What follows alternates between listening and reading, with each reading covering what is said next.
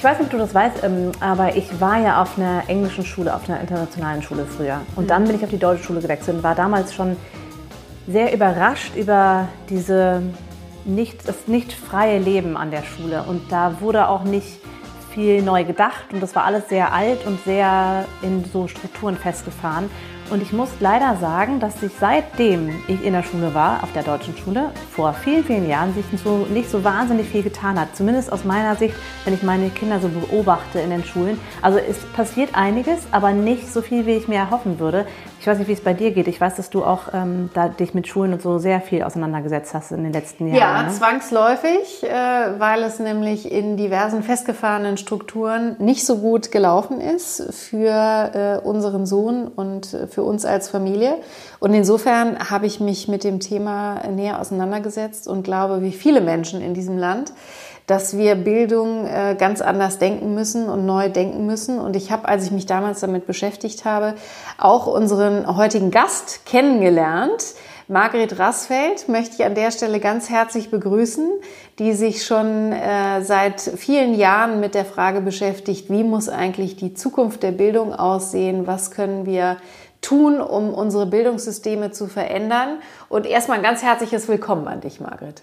Ja, hallo, schön, dass ich hier sein kann. Erzähl doch mal selber ganz kurz ein bisschen was über deinen Hintergrund, ähm, damit wir verstehen, warum dich das Thema so umtreibt und was so deine Kernthesen sind, was sich verändern muss. Okay, also ich bin Lehrerin und bin auch seit 1996 Schulleiterin. Insofern kenne ich das System sehr genau. Und äh, als ich 1977, also vor Urzeiten, als junge Lehrerin anfing an einem Gymnasium in Essen, habe ich vieles einfach anders gemacht. Aber ich war so ein bisschen äh, so ein bunter Vogel, sage ich jetzt mal. Also es war nicht der Mainstream. Aber das hat mich nicht so viel gestört. Die Kinder fanden das alle toll, die Eltern fanden das klasse. Wir haben sehr viele Projekte gemacht, sehr viel uns um Ökothemen gekümmert, um ja, um die Gesellschaft. Die Kinder haben sich eingebracht, die wirklich die tollsten Sachen auf die Beine gestellt. Und dann habe ich mir gedacht, weil ich hatte schon einige Kollegen auch infiziert so ein bisschen und auch mit ins Boot geholt an diesem Gymnasium, aber es war ein sehr ähm, konservatives Gymnasium. Und das war mir alles nicht genug. Und dann habe ich gedacht, jetzt werde ich Schulleiterin und dann habe ich mehr Impact. Und das ist auch gelungen, auch in Essen. Und zwar durfte ich sogar eine Schule aufbauen, eine Gesamtschule, eine neu gegründete. Und 96 war das. Und 96 haben wir auch von der UNESCO, der Bildungsabteilung der UNO, einen Auftrag bekommen, Schule neu zu denken. Schon 1996. Das war der UNESCO-Bericht für die Bildung des 21. Jahrhunderts. Damals war ja auch schon klar, welche großen Herausforderungen wir haben und dass es nicht reicht, Kindern Wissen einzutrichtern, sondern dass wir auch die Herzen bilden müssen und dass sie das Zusammenleben lernen müssen und wer sie sind und wie sie sich einbringen können. Vier Säulen wurden damals definiert. Wissen erwerben, Zusammenleben lernen, handeln lernen und lernen zu sein. Und just da wurde ich Schulleiterin und habe dann die Schule so angelehnt an die gesellschaftlichen Herausforderungen. Damals war das die Agenda 21, heute sind es die SDGs. Ähm, haben wir die Schule ganz anders aufgebaut und waren sehr erfolgreich, haben unglaublich viele Preise bekommen und sind bekannt geworden. Und ich habe immer die Kinder losgeschickt und die Kinder mitgenommen und das ist so eine Spezialität von mir, dass ich den Kindern sehr viel zutraue und ihnen sehr viel zumute und dass sie dann die Erwachsenen auch bewegen und berühren und begeistern. Ja, und ähm, dann aber, bin ich. Aber sind das so, ähm, weil Emily ja vorhin auch gesagt hat, sie hat das Gefühl, im Großen und Ganzen ist es eigentlich nicht viel anders als zu dem Zeitpunkt, als sie damals die Schule verlassen hat. Also würdest du sagen, das, was du aufgebaut hast und was schon manche andere auch aufgebaut haben, sind immer noch so Leuchtturmprojekte? Also den großen ja. Move haben wir da noch nicht hinbekommen, oder? Total. Also die ähm, bis vor bis vor einem einem Jahr hätte ich auch noch gesagt, von den Kultusministerien wird nichts kommen. Ähm, also was wir machen ist, wir ähm, an den Schulen auch. Jeder, die arbeiten ja alle daran und jeder Lehrer will ja auch sein Bestes geben, aber wir bleiben immer in diesem alten System, Fächerkorsett, lernen für den nächsten Test, keine Zeit zum Handeln, Welt und Schule werden wenig verbunden. Wir haben die Schulbücher und die Kids füllen den ganzen Tag Arbeitsblätter aus, sind da völlig unterfordert in ihrem ganzen Potenzial und überfordert in der, in der Menge an Stoff. Und es sind sehr wenige Schulen. Wir haben nämlich 40.000 und ähm, die Kultusministerien sind leider noch in so einem alten Muster. Konkurrenz der Länder untereinander, aufgehängt an zentralen Prüfungen. Und dann steht Bayern und Sachsen an der Spitze und dann sagen die, wir haben das beste System. Und wenn man aber schaut, was äh, Zukunftsbildung verlangt, dann sind die die selektivsten, die wo am meisten Angst ist und äh, im alten System sind die gut, aber nicht für das, was wir brauchen. Aber ich habe, ich habe eine Initiative auch einmal gegründet, Schule im Aufbruch heißt die, 2012, um so eine Bewegung von unten zu befeuern und zu initiieren, ähm, so dass Schulen eben ähm, Inspirationen bekommen, dass sie sich vernetzen können, dass wir haben auch in einigen Bundesländern tatsächlich Netzwerke, ähm, die wir so ein bisschen begleiten. Und in dem Kontext war ich dann in Niedersachsen gelandet. Ich habe in Niedersachsen alle Schulen angeschrieben, weil 2016 ein Programm herausgekommen ist, was alle Kultusministerien unterschrieben haben. Das heißt der nationale Aktionsplan und der ruft auf, Schule völlig neu zu denken. Die, die meisten Schulen kennen das nicht. Und ich habe Niedersachsen genommen, weil ich da schon äh, Kontakte hatte, sage ich jetzt einmal. Und dann sind 85 Schulen gekommen und ich dachte, das gibt's doch nicht. 85 Schulen kommen hier mit Schulleitung und bin dann ins Ministerium zu den Verantwortlichen für Bildung für nachhaltige Entwicklung, so nennt sich dieses neue Programm.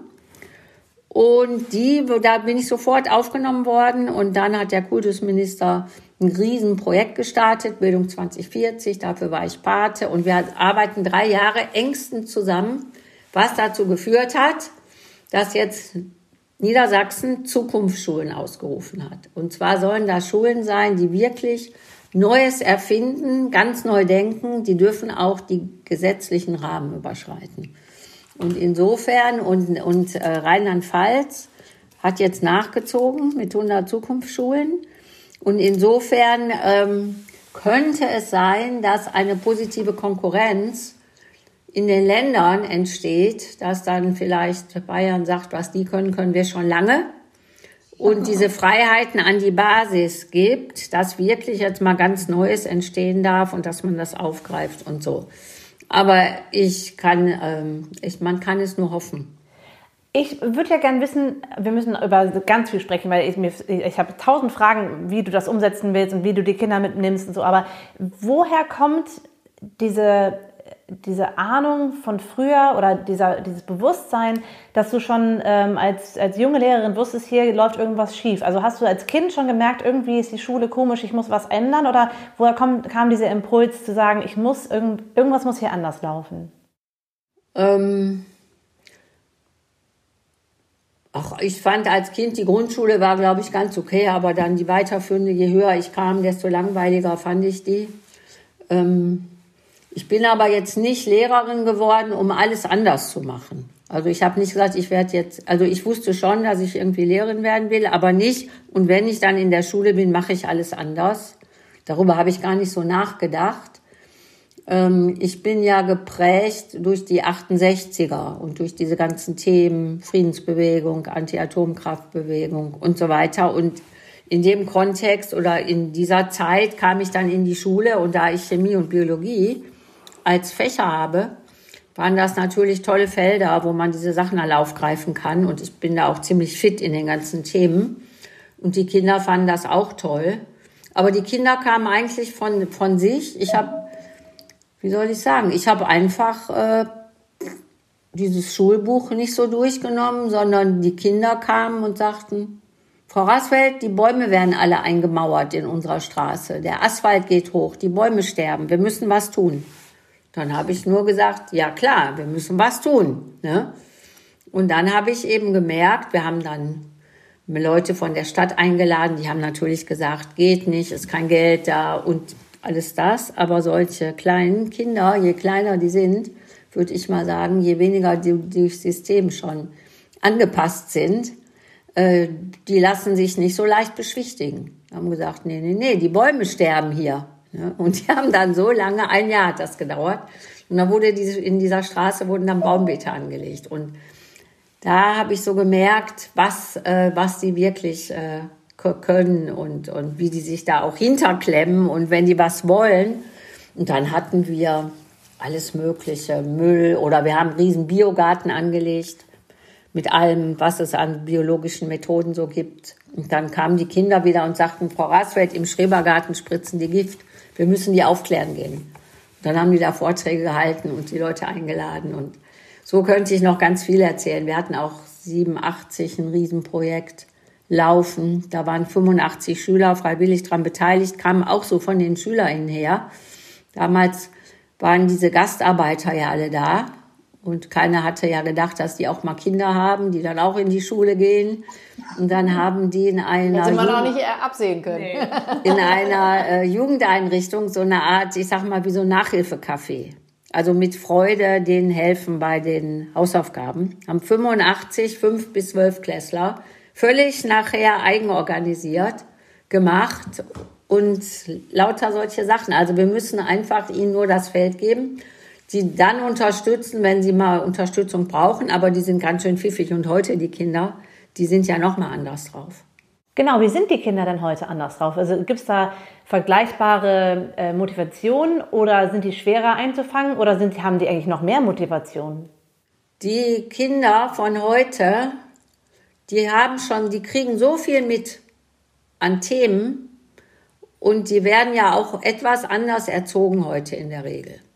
Ne? In vielen Familien ist einfach ein demokratischeres Erziehungsmodell. Die Kinder werden angehört, dürfen mitreden und so weiter. Nicht überall, aber verglichen vor 50 Jahren und solange du deine Beine unter meinen Tisch stellst und so, äh, da sind die Kinder heute äh, auch im Umgang mit ihren Eltern ja sehr viel freier und können auch gut, gut mitreden, Sachen begründen, wissen so, was sie wollen und wollen sich, Kinder wollen sich immer, also so Kinder, so, ja, Grundschulkinder und dann auch noch so fünfte, sechste, siebte Klasse, die, da sind ganz viele, die die Umwelt retten wollen und die was tun wollen. Manche haben auch schon so ein Faible, kennen sich dann besonders mit Wahlen aus oder mit diesem und jenem. Also da ist ein hohes Potenzial, was tun zu wollen. Und heute ist es so, deswegen ist es so, so dringlich, die neuesten Studien zeigen, dass 50 Prozent der Kinder und Jugendlichen unter Klimaangst leiden. Also die sind einmal jetzt Psychose, die werden ja durch Schule, es werden ja viele Kinder krank durch den Druck und den Stress und dass sie so auf die Schiene Notenerbringung, Stoff abliefern, gepolt sind, also gar nicht ihre eigenen Fragen nachgehen können, kreativ sein können, sondern Haupt, also diese, diese Erwartungen der Eltern und der Lehrer bedienen müssen. Und jetzt durch Corona, erster Lockdown, zweiter Lockdown, gibt sehr viele Untersuchungen, sind die psychosomatischen Beschwerden nochmal massiv angestiegen. Und dazu kommt jetzt die Klimaangst. Also das heißt, die, die, die wissen irgendwie, es passiert nicht genug, sind aber nicht aufgeklärt. Also nicht wirklich. Diese ganzen Themen spielen ja in der Schule kaum eine Rolle. Und äh, vor allen Dingen können sie, kriegen sie nicht Gelegenheiten, dass sie merken, ich kann was verändern. Ich kann mich einbringen, ich kann was tun, ich kann Changemaker sein, eine Art, eine Selbstwirksamkeitserfahrung haben. Und so leiden auch viele unter Hoffnungsdefizit. Haben keine, ja, glauben nicht mehr, auch Erwachsene, ja, wir können sowieso nichts mehr ändern. Ist das wir haben ein Wissensdefizit, ein Umsetzungsdefizit und das größte Defizit, da gibt's jetzt auch neueste Studien drüber, das war mir auch, wusste ich auch vorher nicht, ist tatsächlich dieses Hoffnungsdefizit. Ähm, sie glauben nicht, dass sie selber etwas tun können oder wir dann als Gesellschaft. Und dann ist natürlich noch schwieriger, sein Verhalten zu verändern, wenn man nicht damit rechnet. Aber man kann ja das größte Defizit zum größten Hebel machen. Ja, absolut. Ja, und wenn uns das gelingt, haben wir eine Wahnsinnspotenzial und Kraft da drin. Und das versuche ich ja gerade durch den Friday. Genau, jetzt hast du es selber schon angesprochen. Also vielleicht kannst du auch diesen äh, äh, Friday, mit dem du, also geschrieben äh, F-R-E-I und dann äh, Day auf, also Tag auf Englisch. Da hast du auch ein tolles Buch, ein super erfolgreiches Buch veröffentlicht und vielleicht kannst du auch anhand dieses Buches und dieser Idee zu diesem Tag nochmal erklären, ähm, was du glaubst, wie das System sich verändern muss, wie Schule sich verändern muss, ähm, wie wir Bildungssysteme insgesamt verändern müssen, weil du hast vorhin viel erzählt, auch von Schulen der Zukunft, dass wir Systeme komplett neu denken müssen. Aber werd da doch mal konkret. Was meinst du damit? Also überall steht, dass wir, so wie wir jetzt gerade leben, nicht weiterleben können. Wir rennen vor die Wand. In Deutschland leben wir gerade so, als ob wir drei Erden zur Verfügung hätten. Und wir müssen jetzt, man nennt das, in eine große Transformation gehen. Da wird ja jetzt auch viel drüber gesprochen. Und äh, da geht es aber nicht nur um äh, Technik und um Digitales, erneuerbare Energien sind klasse, werden uns einen weiten Schritt voranbringen, aber es geht eigentlich um Bewusstseinswandel. Also um mit Vivian Dittmar, eine ganz tolle äh, Autorin und Freundin von mir, was ist echter Wohlstand? Es wird ja in der Zeitung immer so gesagt, da müssen wir verzichten. Und die dreht alles um und sagt, echter Wohlstand ist Beziehungswohlstand, ist Kreativitätswohlstand, ist kultureller Wohlstand, ist Natur, wenn ich mich da stärker mit der Natur verbinden kann. Ähm, ja, also wir, wir müssen in richtig, wir müssen in eine äh, in andere Haltung kommen. Das ist sehr sehr schwer und alle sind sich einig, dass Schule da sehr sehr prägend ist. Wir gehen da alle hin, sind da mindestens zehn Jahre. Kita ist auch schon wichtig, aber da müssen ja auch nicht alle hin. Und da lernst du jetzt Stoff, den du wieder vergisst in der Regel. 95 Prozent vergessen wir, aber wir sind total auf Stoff getrimmt. Und da lernst du aber ähm, Haltung auch. Also wird dir vertraut, dass du es schon schaffen kannst und Erwachsene treten dir so mit Zuversicht und äh, dem Potenzialblick entgegen oder haben wir Selektion, Defizitblick, ich bin nicht gut genug, hier jetzt mal Nachhilfe und Lernen. Also Eltern spielen ja da auch eine große Rolle, die laufen da ja so mit in diesem System. Und ähm, jetzt das Spannende ist, was ich jetzt sage, das ist gar nicht nur meine Meinung, sondern das ist jetzt sogar die offizielle bildungspolitische Meinung von der UNESCO. Wir haben ja 15, 17 Ziele verabschiedet 2015 die Sustainable Development Goals oder die Agenda 2030 und da gibt's ja Ziel Nummer vier, Bildung. Die Bildung muss sich verändern. Wir müssen in einen Paradigmenwechsel gehen. Und der Paradigmenwechsel heißt jetzt Mensch vor Stoff. Herzensbildung genauso wichtig wie die kognitive Bildung. Die zentralen, bedeutsamen Themen zentral in die Schule rein. Man spricht von transformativer Bildung auch. Es gibt etwas, das nennt sich Berliner Erklärung. Kann man Berliner Erklärung Bildung für nachhaltige Entwicklung, wenn man das eingibt, kriegt man die. die Verlinken hier, wir auch nochmal in den Show Notes. Genau, die ist nämlich, äh, die, die Bildungsminister aller Länder hatten eine Konferenz im Mai und die fand statt in Berlin, leider nur digital wegen Covid. Und die haben dann diese Berliner Erklärung, also weltweit, aber weil sie in Berlin war, Berliner, und da steht, transformative Bildung ist wichtig für uns zum Überleben und so weiter. Und transformative Bildung heißt eben so, die Kinder sollen Fragen stellen, forschen, beteiligt werden und diese wichtigen Themen eben rein. Das zweite ist, kümmere dich um Gebäude und Campus, um deinen eigenen Ort. Schulen müssen ökologische Vorzeigeorte sein. Wie gehen wir hier um mit Energie, mit Beschaffung. Wo kommen unsere äh, iPads eigentlich her? Und wo landen die, wenn wir demnächst neue kriegen? Ne? Ähm, Ernährung. Was essen wir hier in der Schule? Schmeißen wir ähm, auch Nahrung weg? Dann ähm, Müll, Plastik, Geländegestaltung, alle dieses. Und ähm, da soll dann auch im, im Unterricht und in dem wie wir Schule dann anders umgestalten, sollen diese Themen alle zum Tragen kommen. Und das Dritte ist, und das ist am meisten unterentwickelt, heißt, Jugendliche sollen in die Gesellschaft wirken.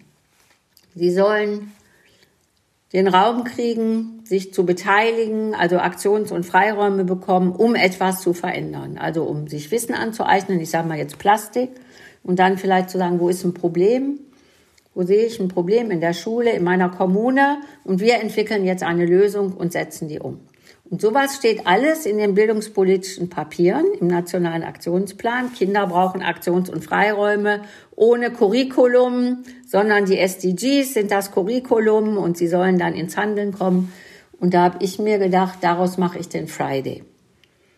Weil das sind so allgemeine Aussagen, da können viele Lehrer sich nichts drunter vorstellen und Eltern auch nicht. Und da habe ich da einfach ein Format rausgemacht. Und der Friday, davor will ich noch sagen, ich begleite ja auch Schulen in der Gesamttransformation. Aber da tun sich viele Schulen richtig schwer mit und manche haben da auch solche Angst vor, dass die vielleicht kleinere Elemente brauchen. Und der Friday ist so ein kleineres Element. Ich sage jetzt sofort auch, was der ist. Und jede, genau. und jede Schule könnte ihn in drei Monaten, mit drei Monaten Vorlauf beginnen. Jede Schule. Und der Friday heißt, vier Stunden in der Woche sind im Kernstundenplan nicht top-on und nachmittags oder so angehängt für Freiwillige, sondern vier Stunden sind reserviert für die wichtigen Fragen, vor denen wir gerade stehen. Zukunftsfragen kann man auch sagen, man könnte auch sagen für die SDGs, da sind ja alle ökologischen, sozialen, ökonomischen Themen, Gesundheitsthemen, alles abgebildet. Und jetzt suchen sich die Kinder und Jugendlichen, wir arbeiten nicht in Klassen, also es, das Beste ist, denn Friday gibt es in mehreren Jahrgangsstufen. Jetzt finden die sich zusammen in Interessengruppen. Die einen interessieren sich vielleicht für Artensterben und Bienen. Und die anderen interessieren sich für Solarenergie und die dritten interessieren sich für vegane Ernährung oder sowas.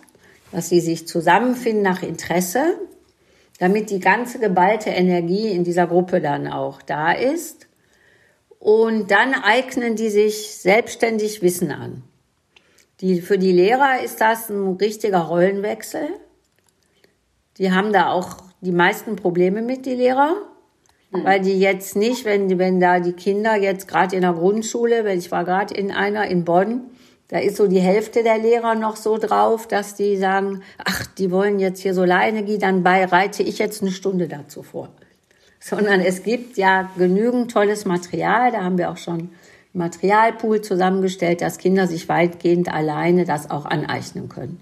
Mit Büchern, mit Filmen, durch eigene Fragen und so weiter. Und die Lehrer unterstützen bei Bedarf. Sind also jetzt so Lernprozessbegleiter oder Coaches. Und wenn man dann ein Thema durchdrungen hat, also weiß dann, worum es geht, dann geht es jetzt darum, so, und jetzt wenden wir unser Wissen an und finden eine Lösung für eine Herausforderung, die in der Schule oder Kommune da ist. Und dann wird die umgesetzt. Und dann kann es sein, dass die eine Gruppe vielleicht ein Jahr dazu braucht. Oder angenommen, es ist eine Gruppe da, die sagen, wir wollen die Schule klimaneutral machen. Da wird es schon mehrere Jahre dauern.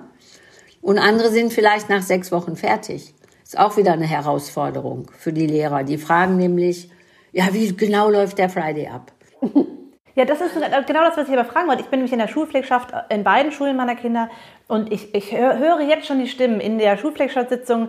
Ähm, da gibt es einen Elternteil, der sagt, ah, oh nein, da geht ja eine Mathestunde flöten, das geht ja gar nicht. Dann sagt der Lehrer, das kann ich doch nicht umsetzen. Dann sagt irgendein der Schulleiter, nee, aber wie sollen wir das denn umbauen, weil wir wollen doch eigentlich IT-Unterricht machen. Also ich, ich sehe schon die vielen Fragezeichen. Ähm, wie, wie schafft man das denn, die Menschen davon zu überzeugen? Du hast schon gesagt, in drei Monaten kriegt man das hin, das umzusetzen, also das anzuwenden an den Schulen. Aber ich kann mir das gerade gar nicht vorstellen, also ich würde mir es so gerne vorstellen können, aber ich, ich wie gesagt, nach diesen Sitzungen sitze ich manchmal da und denke so, oh nein, wir haben jetzt drei Stunden darüber geredet, ob man einen Stuhl wegschmeißen darf oder nicht. Deswegen, wie ja. macht man das? ja, also erstmal als gute Nachricht, wir haben, der, der Friday hat auch eine eigene Website, die wird bestimmt nachher auch noch reingestellt. Ähm, ja. Der Friday ist jetzt so seit einem Jahr, so maximal anderthalb Jahren in der Welt. Und ähm, wir haben trotz Covid im letzten Jahr 100 Schulen, die eingestiegen sind in den Friday. Und zwar alle Schulformen. Wir haben Grundschulen, eine ganze Reihe von Grundschulen. Es gibt auch einen sehr, sehr berührenden Film. Kann ich auch einen YouTube-Link euch noch dazu geben. Ja. Äh, der ist wirklich berührend. Da, da kommen nur Kinderstimmen drin vor, was die alles machen da in ihrer kleinen, kleinen Stadt in der Nähe von Hannover. Dann haben wir Oberschulen, Realschulen, Gymnasien, zwei Berufsschulen. Also Schulen aller Schulformen sind schon im Friday drin.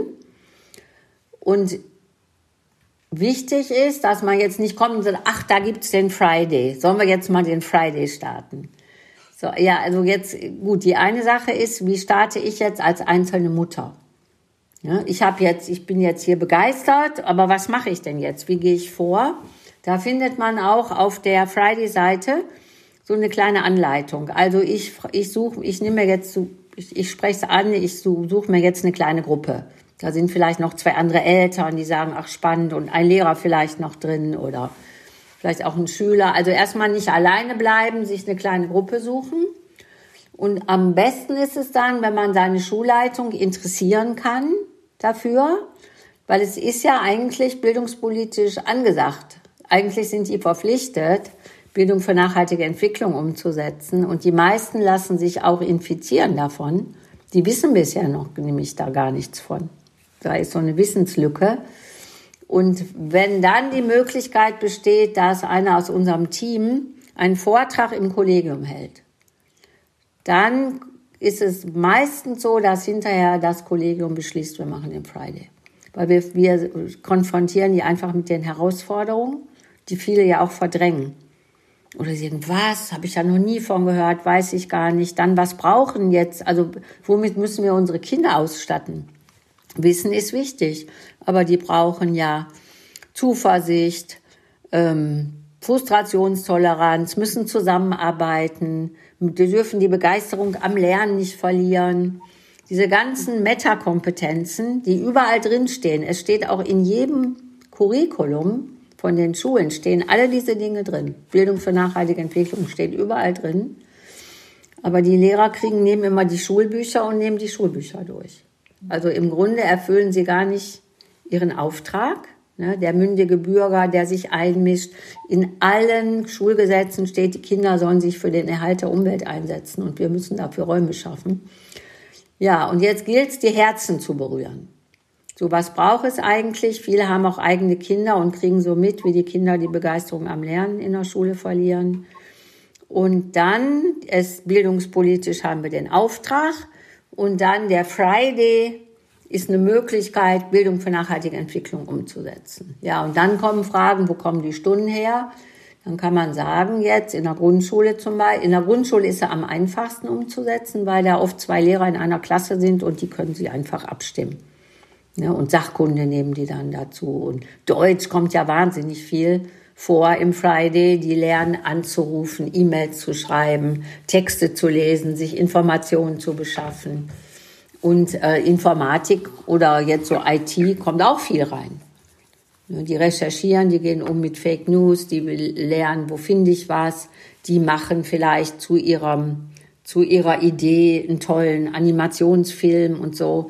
Das können die ja alles meistens oder haben dann einen, der ihnen das zeigen kann. Man kann Eltern einbeziehen, die unterstützen können. Und dann, was wir dann machen, wir äh, haben auch über die Friday-Seite, machen wir digitale Fortbildung, so fünfteilig sind die, die sind auch dokumentiert.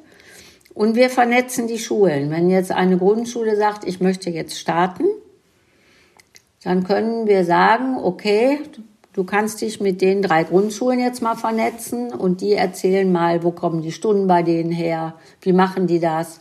Da gibt's auch keinen Masterplan für, machen Schulen auch unterschiedlich. Und dann bist du schon nicht mehr alleine und siehst, aha, die, die haben es ja auch gemacht. Ne? Und wir bauen jetzt Friday-Netzwerke auf. Wir haben in Berlin eins, wir haben jetzt gerade eins gestartet im Raum Köln-Bonn. Also Netzwerke, die mit einer Person über zwei Jahre beim Aufbau begleitet werden. die sich dann treffen können und austauschen können und mal sagen können, was braucht ihr denn jetzt eigentlich noch und so ein bisschen dabei begleitet und anerkannt werden. Ich, ba ich baue gerade eins hier in Sachsen auf. Äh, der Friday ist sehr, sehr angesehen in etlichen Ministerien. Also in, in Niedersachsen wird der Friday empfohlen vom Kultusministerium als sehr gute Umsetzung für Bildung für nachhaltige Entwicklung. Wir sind mit fast allen Lehrer-Fort- und Ausbildungsinstituten in Verbindung, äh, die dann auch super klasse finden und auch sagen, wir können auch Fortbildung dazu anbieten, weil die sollen auch alle BNE umsetzen und wissen nicht wie. Ähm, ich habe jetzt nächste Woche einen Termin mit der Kultusministerin von, ähm, vom Saarland zum Friday. Weil da soll auch ein Netzwerk entstehen, was auch unterstützt werden soll. Die Kultusministerin von Schleswig-Holstein ist auch total interessiert. Die hatte neulich ein Kamingespräch mit den Schülern eines Gymnasiums, die jetzt schon seit anderthalb Jahren den Friday haben und 112 Projekte da laufen haben. Ja. Aber weißt du, Margret, also was ich halt so spannend finde, ist halt, dass äh, auf der einen Seite bei dem, was du alles berichten kannst schon, ähm, klingt das ja so, als würde schon ganz viel passieren. Und das tut es ja auch, ja. Aber trotzdem ist so meine persönliche Wahrnehmung, dass du auch gerade, wenn du ähm, dich als Eltern, in meinem Fall jetzt als Mutter, eben mit, ja, wie nennen wir das jetzt, also Zukunftsmodellen, äh, Bildungssystemen der Zukunft äh, beschäftigst, ähm, und die eben auch verteidigst, dann bist du schon auch ganz schnell im eigenen Umfeld und im Familien- und Freundeskreis immer noch äh, ganz schnell an der Grenze, wo andere sagen, ach, das ist doch alles Quatsch, das hat doch bei uns auch funktioniert und die Kinder brauchen doch Noten. Und ähm, gleichzeitig ähm, erleben sie bei ihren eigenen Kindern, äh, dass der Leistungsdruck so groß ist, dass die Kinder im, im frühesten Alter schon wahnsinnig gestresst sind und dass wir alle aus unserer Erfahrung sagen können, so wie du es vorhin beschrieben hast, äh, 95 Prozent mindestens von dem, was du gelernt hast, vergisst du wieder. Also müssen wir nicht eigentlich eher lernen, äh, wie wir die Dinge, die wir brauchen und wissen müssen, schnellstmöglich finden, also sowas wie Recherchetools etc., anstatt einfach Sachen in uns reinzupauken, die wir dann nie wieder abrufen können. Ja? Also, ähm, aber weißt du, was ich meine? Ich bin da ganz oft in so einem persönlichen ähm, Disput und in so einer schwierigen Lage, dass das immer noch so ein Stück weit auch abgetan wird und belächelt wird. Also, das stimmt. Die, die Eltern spielen auch eine große Rolle. Ähm, ich habe ja oft auch Vorträge vor Eltern. Die Eltern kriege ich auch immer. Aber ich kann jetzt nicht in 40.000 Schulen sein. Nee. Also die, die Frage ist, wie kannst du äh, quasi und auch die Elternverbände. Ich habe jetzt für den äh, Bundeselternrat hatte ich letztes Jahr bei der Jahressitzung den Hauptvortrag ein anderer war so ein spiritueller Mensch aus dem äh, Potsdamer Klimaforschungsinstitut. Also die sind da ganz oben auch schon da so bei, aber es ist noch nicht runtergesickert. Wenn ich bei einem Elternvortrag frage, was glauben Sie, was brauchen müssen Ihre Kinder lernen, dann sagt keiner mehr Deutsch, Englisch oder Mathe. Da kann ich mit dem Mikro rumgehen, da kommen Teamfähigkeit, ähm, Zusammenarbeit, Empathie, ähm, Mut, alle diese Dinge kommen da. Und dann müsste man da drunter schreiben, welche, Ler oh. welche, Ler welche Lernformate sind dafür geeignet. Ne? Und ich kann ja dann sehr deutlich machen, dass dieses, ich gehe in die Stunde und weiß, was am Ende rauskommt. Und das Tafelbild habe ich auch schon fertig ist natürlich das Gegenteil von Lernen mit Unsicherheit umzugehen. Ne? Oder ja. mit Nichtwissen umzugehen und mit disruptiven Veränderungen umzugehen und so. Aber die Frage ist, wie kriegen wir das tatsächlich in die Breite? Äh, wie können wir da auch vielleicht den digitalen Raum zu nutzen? Ich meine, ihr macht jetzt einen Podcast. Ich habe auch schon in sehr vielen Podcasts gesprochen. Dann hat man so diese Podcast-Community, müsste eigentlich so richtig in die Breite. Also es kann sein, dass äh, noch Ende des Jahres, je nachdem auch jetzt, wie Covid uns da reinspielt, ähm, ich habe eine Gruppe, wir wollen ähm, eine große Kampagne starten, äh, Volksbegehren in allen Ländern zur Abschaffung der Noten von 1 bis 9. dann wird natürlich Bildung und was ist Bildung und wie Irritation und Note und wir haben ja gute Dinge, gute Feedback-Systeme und ganz andere Sachen sind ja alle da. Äh, wir brauchen eine richtig breite Debatte, was brauchen unsere Kinder. Ne? Ich bin auf jeden Fall wahnsinnig inspiriert, äh, Lust loszugehen jetzt und äh, deine, deine ganzen Ideen und ähm, Ansätze in die Welt rauszuschreien. Ich weiß, ich werde auf jeden Fall mit dem Schulleiter von meinem Kind, von meinen Kindern sprechen in der nächsten Woche und das zumindest mal anbringen und gucken, ob er da schon mal was von gehört hat. Ähm, und ich glaube, wir könnten noch stundenlang darüber sprechen, was man noch machen kann, aber wir haben, haben leider keine Zeit mehr. Aber es war großartig von dir zu hören und und äh, ja, äh, also eine tolle Frau zu erleben, die so viel verändert hat in, in ihrem Leben und so viel noch vor sich hat. Also ich bin echt so gespannt auf das, was noch kommt und wünsche dir ähm, ja, das Allerbeste und, und freue mich sehr, dass es so Menschen gibt wie, wie du es bist. Ja, vielen Dank. Wir arbeiten alle zusammen. Wir müssen die ganzen Bildungsinitiativen auch viel stärker zusammenbinden. Ja, so viel los gerade, so viel los gerade. Ja, also Wahnsinn, mit welcher Power du da rangehst, über so viele Jahre schon, ganz großartig. Vielen, vielen Dank für deine Zeit und wir werden alles, was wir hier auch benannt haben, verlinken in den Show Notes natürlich auch, äh, so dass man sich das alles nochmal anschauen kann und genauso wie Emily dann äh, auch in Aktion treten kann und mitmachen kann und äh, für diese Themen werben kann. Ganz lieben Dank an dich, Margret. Ja, danke euch. Tschüss.